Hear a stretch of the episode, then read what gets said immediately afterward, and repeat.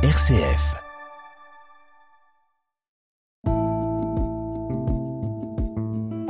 Regard chrétien sur l'actualité. Dorothée Scholz. Bonjour, pasteur Christian Bouzy. Bonjour. Vous êtes pasteur de l'Église protestante unie de France, responsable du Temple des terreaux, et c'est avec vous aujourd'hui que nous allons revenir sur les moments forts qui ont marqué l'actualité cette semaine. Avant tout, on est très heureux de vous retrouver pour cette nouvelle saison. Vous resignez également. Je demande à chacun de mes invités chaque semaine. Vous resignez aussi. Oui, moi également, très heureux d'être avec vous. Alors, je vous propose de commencer par l'épineuse question de la fin de vie qui est revenue sur le devant de la scène cette semaine. Emmanuel Macron a en effet confirmé mardi le lancement d'une convention citoyenne sur la fin de vie en vue d'un possible nouveau cadre légal d'ici fin 2023.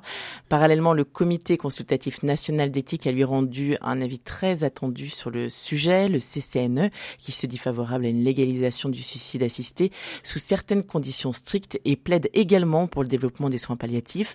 Alors, quel regard chrétien portez-vous, pasteur Christian Bouzy, sur l'évolution de cette fameuse loi Claes Lalinetti avant fin 2023 eh bien, sur le plan de la méthode, la mise en place d'une convention citoyenne euh, sur euh, la fin de vie euh, est une bonne chose si toutefois le travail de cette commission est, est, véritablement pris en compte.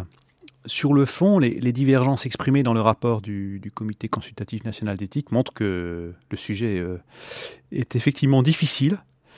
L'équation est difficile à résoudre car il y a plusieurs paramètres à prendre en compte si l'on se situe d'un point de vue humaniste, mhm. et notre tradition judéo-chrétienne euh, nous y pousse, mais elle n'est pas la seule, bien évidemment, euh, alors un certain nombre de comportements euh, doivent nous inspirer.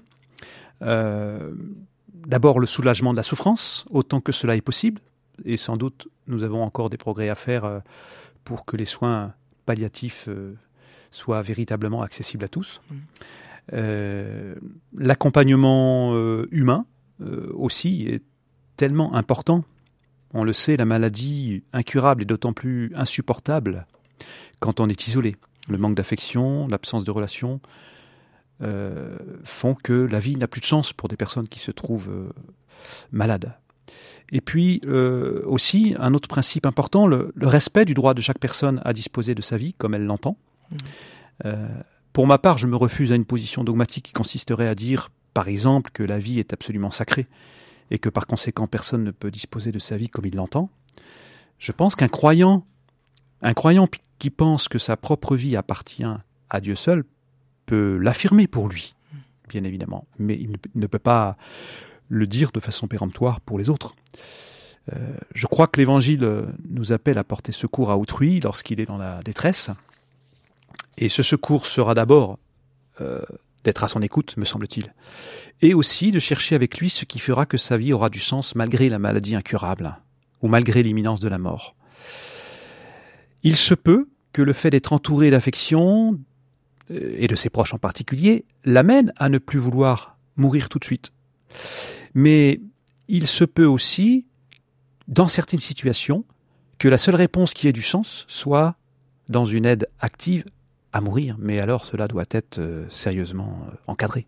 Alors dans le reste de l'actualité, à la une évidemment cette semaine, c'est également le transfert du cercueil de la reine Elisabeth II qui a quitté son château de Balmoral en Écosse dimanche pour rejoindre Édimbourg avant d'atterrir à Londres mardi. Alors il est arrivé au palais de Buckingham avant d'être transféré mercredi à Westminster où les Britanniques peuvent depuis euh, mercredi justement une nouvelle fois rendre hommage à la souveraine avant les funérailles qui auront lieu lundi, on le rappelle. Alors un voyage suivi par des millions de personnes en Angleterre bien évidemment mais partout dans le monde retransmis sur toutes les télés, toutes les radios. Que vous évoque cet engouement international national historique, pasteur Christian Gouzy euh, en, lisant quelques articles qui analysent le rapport des Anglais euh, à cette institution de la monarchie, j'ai compris que la reine Elisabeth II avait incarné l'unité du Royaume-Uni et qu'elle était intouchable. Et d'ailleurs, on l'a vu, euh, la protestation sociale et la colère politique, chaque fois qu'elles se sont manifestées, se sont toujours dirigées, ou presque, contre le Premier ministre, rarement contre la reine. Euh, donc, c'est vrai, la monarchie a été longtemps une institution qui a uni le pays, malgré euh, les crises traversées, sociales, politiques ou européennes, je pense au Brexit. Mais il semble, d'après les observateurs, euh, qu'aujourd'hui les liens unissant le royaume viennent en grande partie, enfin venaient en grande partie de la personne d'Élisabeth, et que la monarchie en tant que telle soit de plus en plus l'objet de multiples critiques. Et pour cause, parce que c'est vrai que quand même c'est un peu une forme de caste qui vit au-dessus de, de, de, tous les autres. Euh, les revenus britanniques euh, sont inférieurs à ceux de 2007 euh, en moyenne. L'inflation s'envole, en Angleterre aussi. Le système de santé s'effondre. un Britannique sur dix est sur liste d'attente pour recevoir des soins hospitaliers. Donc on voit bien que effectivement tout le monde n'est pas logé à la même enseigne hein. mm. et tout le monde n'a pas un médecin près de lui alors qu'il est très âgé. Mm.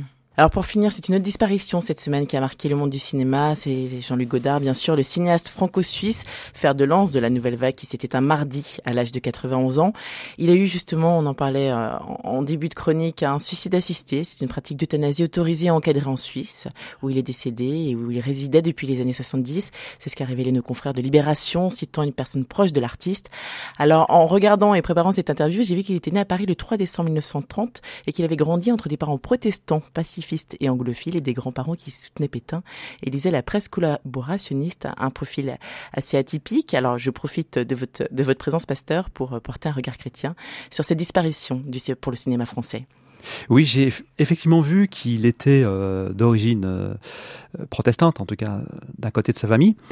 Euh, ce que je retiens pour ma part de, de Godard, même s'il y a eu plusieurs périodes hein, du cinéma de Godard, il n'y a pas qu'un seul Godard en réalité, mais ce que je retiens, c'est son désir de révolutionner le monde avec son mmh. cinéma.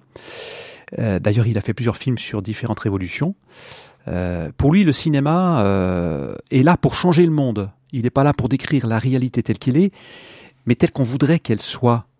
Il croit donc au pouvoir du, du langage, euh, des arts, euh, de la poésie et du cinéma en particulier pour euh, émanciper l'homme. Et donc je trouve que ça c'est quelque chose de fort. C'est ça que je retiens en tout cas pour ma part de Godard. Eh bien merci beaucoup Pasteur Christian Bouzy de nous avoir éclairé par votre regard chrétien sur les actualités de cette semaine.